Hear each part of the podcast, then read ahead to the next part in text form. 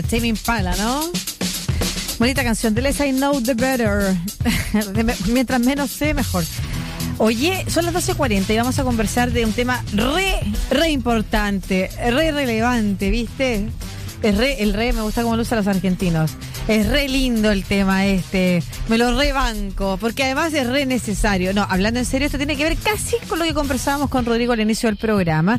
La idea de formar en capacidades que hoy día necesita el país de forma de manera mucho más urgente. Y de eso vamos a conversar con el ingeniero civil en geografía y magíster en ciencia política, subdirector del Centro de Estudios del Futuro de la USACH y director ejecutivo del Instituto Igualdad, Fernando Kraus, a propósito de la primera escuela del agua en Chile. ¿Cómo está, profesor? Muy buenas tardes, Lucía. Muchas gracias por la invitación a, este tu programa Estación Central de Radio USACH y Televisión Digital USACH también. Muchas gracias a usted, profesor, por estar en esta conversación. Un, poco resfriado y tomando mucha agua por lo mismo. Estoy igualito, estoy un poquito igualita. Nos sacamos la máscara. ¿Usted está en qué parte del país se encuentra usted, profesor? No, estoy acá en Santiago. Perfecto. Nos sacamos la mascarilla y nos hemos pegado todos los bichos, ¿o no? Además que Además que en esta época de mm, alergias, como que la reacción en nuestro organismo ha sido peor. Más, más inflamados andamos. Pero bueno, espero que se sienta bien en esta entrevista, profesor. Y como usted decía, tomando mucha agua y a propósito de eso vamos a conversar. La primera escuela del agua, ¿qué significa eso? Sí. Bien, mira, voy a voy a, hacer, a sincerar algo. No es la primera escuela del agua, ah, es una escuela del agua particular, ¿ya? La primera escuela del agua particular. No, no, muy particular en el sentido de que están invitados a, esta escuela, están participando como profesores, como exponentes, una serie de expertos en, los temas del agua eh, que tienen una práctica y una relación con el agua eh, en, diferentes esferas. Tuvimos eh, una, hemos tenido diferentes sesiones desde el día 22 de septiembre, son sesiones semanales, en que participó, por ejemplo, el ex delegado presidencial del agua, Reinaldo Ruiz, eh, el día después de eso estuvo una dirigente del agua potable rural de la provincia de Melipilla, que es la presidenta de una asociación gremial de los servicios sanitarios rurales, o los APR, que se denomina. El día miércoles estuvo la secretaria de Recursos Hídricos de la Asociación Chilena de Municipalidades. Vamos a tener el próximo miércoles a Sara Larraín, que es una defensora del agua por décadas de Chile Sustentable, la directora ejecutiva. Vamos a tener más adelante a Juan Pablo Rego o sea, es una escuela donde eh, de manera libre se puede acceder a una conversación, a presentaciones de personas que llevan por muchos años eh, promoviendo un cambio en la cultura del agua, que es lo que en definitiva se propone como objetivo final el agua, que las chilenas, los chilenos cambiemos nuestra manera de relacionarnos con el agua, que apuntemos a una cultura distinta de uso del agua. Cultura del uso del agua, con exponentes del mundo público, del mundo privado, de la academia también, qué interesante, de, la sociedad civil, de la, claro, como usted señala, de las ONG, porque eh, tenemos en Chile un importante problema del agua, varios eh, problemas que dan cuenta de de, una crisis a la que nos podemos ver enfrentados. Primero, por situaciones eh, de cambio climático, lo señalábamos al inicio del programa también. Segundo, por situaciones particulares geográficas nuestras y que eh, hablan de la sequía que está sufriendo eh, una buena parte del, del país y que va aumentando además, pero además porque tenemos una institucionalidad que tampoco favorece la distribución del agua equitativamente o la organización de la distribución del agua, y por otro lado, personas comunes y corrientes particulares, así como empresas que todavía funcionamos como si el agua siempre estuviera asegurada que nos va a salir de la llave, ¿no es cierto? O sea, y eso está en riesgo. Cuando usted se refiere a una cultura del uso del agua, ¿a quiénes apunta eh, específicamente a esta escuela? ¿Está dirigida para quiénes son o somos los que tenemos que cambiar esta cultura del uso del agua? La escuela es abierta porque en realidad el, cambio cultural tiene que ser en todos los planos y en todas las personas. Obviamente hay algunos eh, rubros y sectores productivos que tienen una mayor responsabilidad en el uso del agua en Chile. 80% del agua, voy a decir un promedio aproximado, de, en Chile lo usa la agricultura. Eh, y, es una, un uso que es, eh, está reconocido como un uso poco eficiente del agua Sin embargo, esto es algo que apunta de manera transversal. ¿Y por qué lo digo? El, último informe eh, del gobierno de Chile en, marzo del 2022 coloca el punto de la, de la eficiencia hídrica como un punto trascendental. Y también indica que existe muy poco conocimiento y, un uso, eh, digamos, poco eficiente del agua de manera transversal en Chile. Eh, en el caso de, la, de las opiniones, nosotros en el Instituto Igualdad, junto con el Centro de Estudios del Futuro, hicimos una encuesta en agosto de 2022 y esa encuesta mostró, por ejemplo, que solo un 15% de la ciudadanía conoce algún tipo de medida que eh, sus municipalidades, sus municipios hagan para hacer un buen uso del agua, un uso adecuado del agua. Poca gente está dispuesta a aplicar también algunas medidas que signifiquen hacer más, eh, eh, grabar o algún costo que significa hacer un uso más eficiente del agua. Y también respecto de las medidas constitucionales, eh, más de un 40% de las personas, un 44% no conocía cuáles eran las propuestas en lo que era, fue el texto constitucional. O sea, lo que tenemos en la ciudadanía en Chile es un desconocimiento muy transversal de qué ocurre con el agua. ¿no? Y por lo tanto, a partir de ahí es poco lo que se hace para hacer un uso adecuado de ella y entonces obviamente que hay industrias que hacen un uso inadecuado del agua. Por ejemplo, tampoco en el, en el caso de, las industrias forestales que eh, producen contaminación o de, o de, ciertos sectores agrícolas que producen contaminación. Entonces, lo que tenemos de manera proyectada es que las condiciones para el agua en Chile se siguen agravando, ¿verdad? O sea, la disponibilidad del agua en Chile, por las mismas razones que usted mencionó, cambio climático, sequía, aumento del consumo del agua mm. o sobreexplotación del agua, se siguen agravando, pero el cambio de la relación de los ciudadanos y de las empresas, e incluso del, Estado, con el agua no cambia. Entonces nos está llevando a situaciones en que ya tenemos muchas miles de familias sin agua en zonas rurales y a que cada día se aproximen más situaciones críticas, incluso para ciudades como la región metropolitana, como Santiago u otras ciudades, porque ya hay localidades que en el norte que están con problemas de agua. Parece que hasta que no le toque realmente a las comunas eh, más ricas y a los liderazgos donde residen los liderazgos de opinión, la recesión o, la restricción eh, hídrica, el mm, racionamiento del eh, consumo de agua que se ha anunciado y se ha postergado, pero que probablemente sea una realidad que tengamos que enfrentar este este verano. El tema del agua no va a ser prioritario eh, mientras hay muchas zonas que, como usted señala, no solamente tienen sequía, sino que además no pueden acceder a consumo de agua, incluso para uso personal, si no es por los camiones aljibe que están prohibiendo de agua. Es un problema grave que usted señala, eh, tiene distintos niveles, ¿no es cierto? Desde el institucional, el constitucional,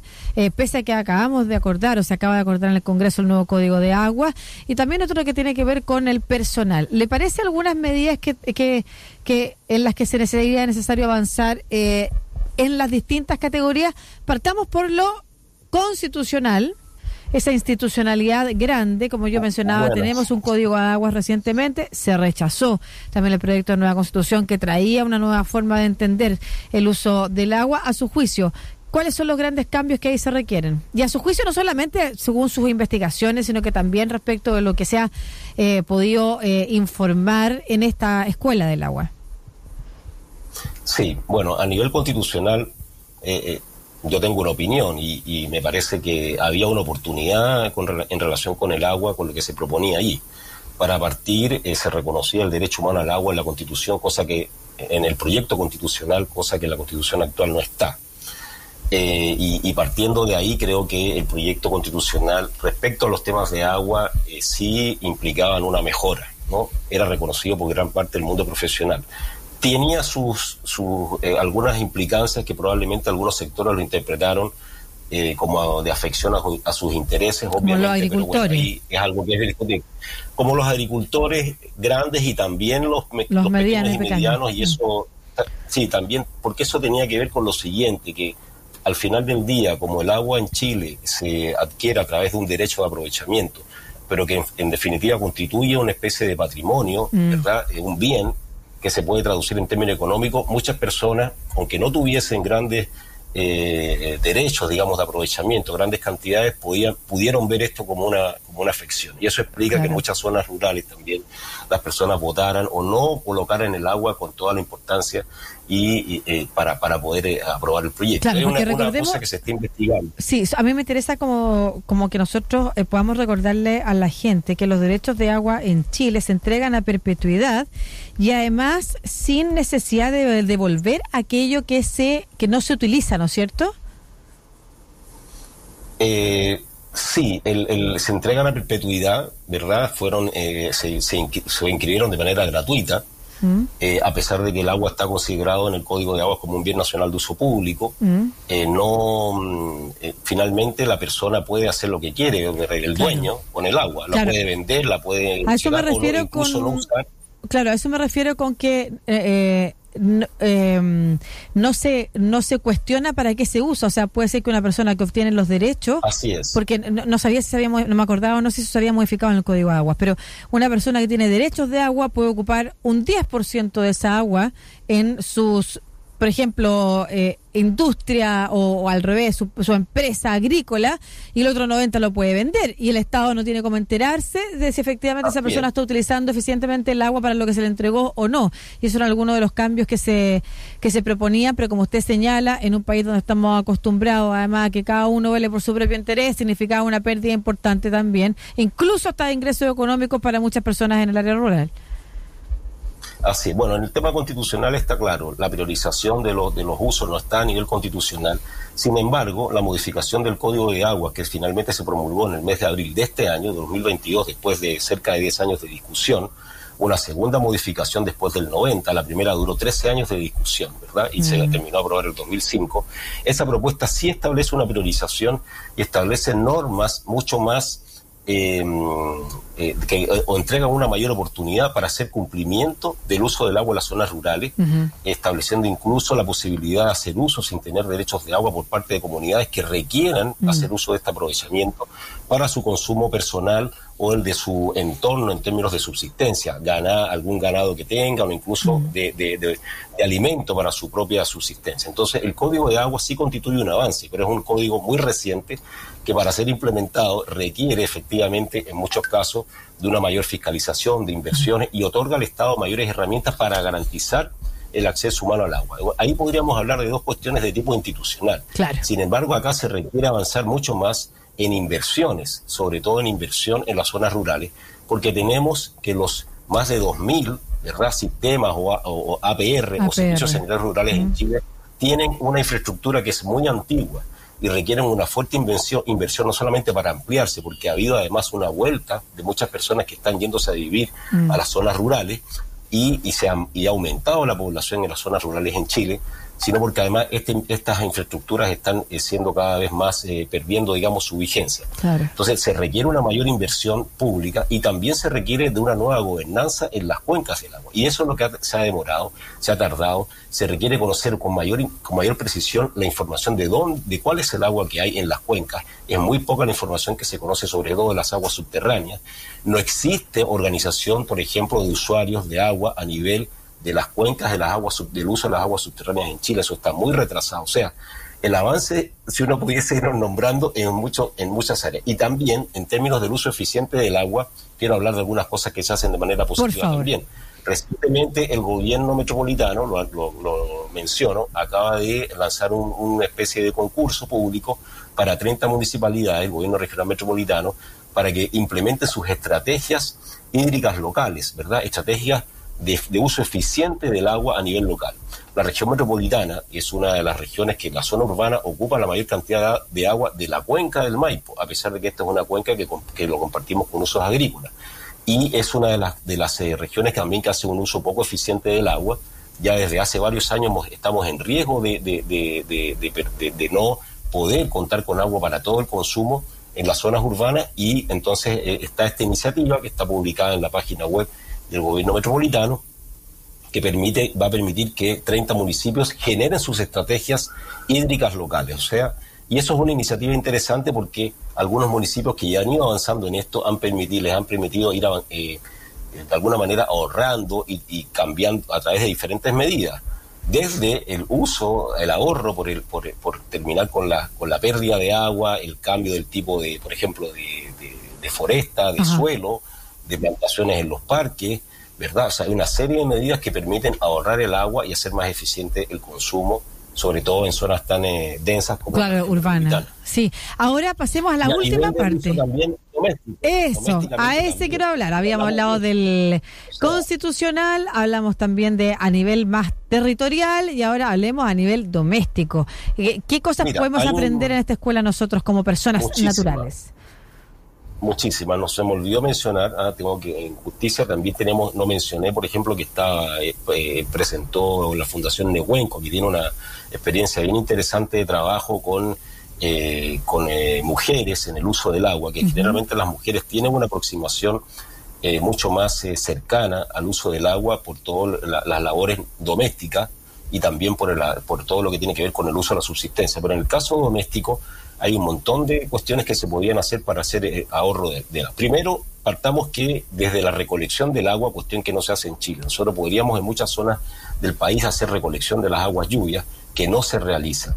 Eso debiese ser difundido y promovido. Mm. Segundo, todo lo que es el uso de las aguas grises, o sea, producto del lavado de los platos, o, el, agua de la ducha o el lavado de manos, esa es un agua que se puede separar y no es del agua negra que, que, que, que, se hace, produce en otro, digamos, en, la vivienda, y esa agua es muy fácil de eh, generarla en condiciones para riego.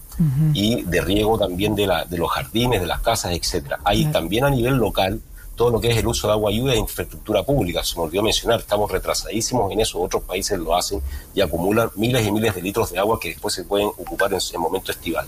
Y todo lo que tiene que ver también con el, correcto lavado de, de uso, eh, del aseo personal, en que a veces se tiene el agua corriendo, ese tipo de, medidas eh, son muy importantes, ¿verdad?, para poder hacer un ahorro y, una medida, el, el, cambio del pasto, eh, digamos, real por un por un pasto sintético, la reducción del uso de piscinas, o sea, hoy día hay zonas que efectivamente, hay países donde no está... Oiga, pero tengo una pregunta ahí, porque el pasto sintético, ¿no es que también el pasto natural ayuda, por ejemplo, a mermar las temperaturas, a bajar las temperaturas? y O sea, es lo, de cambiar el pasto por pasto sintético es como, depende del escenario, de la, de la cantidad de terreno y otras cosas. Claro, pero lo que pasa es que eh, si uno ve uno de los principales eh, efectos del cambio climático en el caso de Chile, eso está ya estudiado y proyectado, va a ser la reducción de la disponibilidad de agua. Mm. Nuestros, nuestros reservorios, que son los glaciares, también se están reduciendo y por lo tanto con el tiempo este recurso va a dejar de estar disponible. Las medidas que se están empleando, como por ejemplo la desalación, tienen un alto costo de ser llevadas desde la costa hacia la zona central por lo tanto, tiene que haber una reducción en el consumo de agua. Y aquí hay algunas comunas, sobre todo las de mayores ingresos en Chile, que tienen un alto consumo de agua por, porque tienen jardines extensos. Claro, no, pues eso hay que, hay que cambiarlo por, la planta. No puede, claro, la flora endémica. exactamente, que en una zona, ya que a esta altura del partido, por ejemplo, la región metropolitana, disculpe que redundemos en eso, mm. pero concentra el 40% de la población en Chile que eh, tengamos, digamos, una, una, vegetación que no corresponde y que... Y que requiere un riego que, no... Obviamente, permanente y que muchas veces se hace en horarios en que se, hay una tremenda pérdida por, por, por, digamos, por evaporación. Totalmente. Entonces, ese, este tipo de cambios se tienen que empezar a reglamentar. De lo contrario, vamos a estar eh, sometidos en cualquier momento a una crisis más allá de las inversiones que han ido haciendo las empresas sanitarias. Mm. Podemos estar sometidos a situaciones de, eh, de, pérdida de agua y eso obviamente que va a tener un impacto social, económico y bueno, podría serlo también político en algún caso. Ciudades importantes que creían que no iban a llegar a esto, llegaron. Claro. Entonces hoy día es bien, bien paradójico que se habla de inteligencia artificial, ciudades inteligentes y todo, pero no hemos sido capaces de proyectar que podemos llegar a una crisis como esta y empezar a tomar medidas de manera más urgente. Es importante eso porque las ciudades inteligentes se piensa que son solamente las ciudades conectadas, digitalizadas, pero una ciudad que se piensa inteligentemente es una ciudad que también está pensando de manera sostenible cómo poder evitar llegar a crisis, por ejemplo, la falta de agua. Profesor, ¿cómo se pueden acceder a los contenidos de esta escuela? Para la gente que se está recién enterando de que existe, ¿hay alguna página web donde, por ejemplo, uno pudiera encontrar algunas ponencias que se hayan realizado? Sí, nosotros estamos publicando eh, todas las sesiones que se están realizando. Es un, en un canal de YouTube que se llama Eco Igualdad.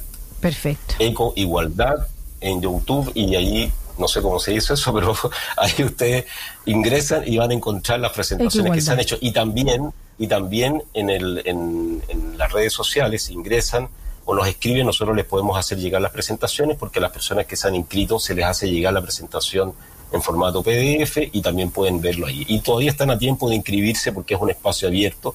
Hacemos sesiones que son cerradas, ¿verdad? Por Zoom, para que exista una mejor interacción con, la, con las personas que hacen las presentaciones, con los ponentes. Y las ponentes, pero eh, lo pueden acceder de manera abierta a ese canal de, de YouTube. ¿Y cómo se inscribe la gente? ¿Dónde se inscribe? En el no le podría dar el nombre porque pero cómo en, la, en, la, red social no en la red social usted es que tiene un en la red social de qué de Eco Igualdad o de Eco Igualdad de Eco Igualdad usted ingresa y hay un link ahí que dice bit.ly slash escuela del agua Eco Igualdad. A ver vamos a ver. y ahí se puede inscribir. Vamos bit.ly búsquenlo es que deletreme eso primero que usted está diciendo, porque yo eh, no le alcanzo a percibir si es una P, si es una D, de dedo, eh, deletreme. Una, B, una B, larga. B larga. sí. ¿Qué más? IT. IT. Punto L Y. Ya. Slash. Ya. Esto es como la presidenta de Chile. Escuela del Agua. ya. Escuela del Agua, Ecoigualdad. Y así queda. Escuela del Agua. Punto Ecoigualdad. Eco, no, no, todo, todo junto. Escuela del Agua, Ecoigualdad.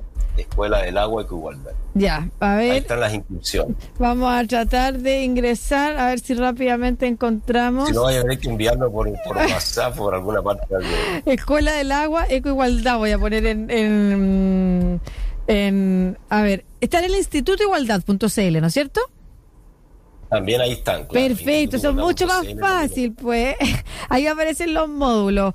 Uno entra a institutoigualdad.cl y aparece aquí los datos de la Escuela del Agua, desafíos y perspectivas frente a la crisis social y aparecen más datos entonces para poder inscribirse. Muchas gracias, profesor Fernando Kraus, subdirector del Centro de Estudios del Futuro de la Universidad de Santiago de Chile y además del Instituto Igualdad por esta conversación y los anuncios respecto de la posibilidad de acceder a contenidos en la Escuela del Agua. Recuerden Recuerden, institutoigualdad.cl, ahí está la información. Muchas gracias, un abrazo. Muchas, muchas gracias, Lucía, y el programa Estación Central Radio Sachi de Digital Usachi. Chao.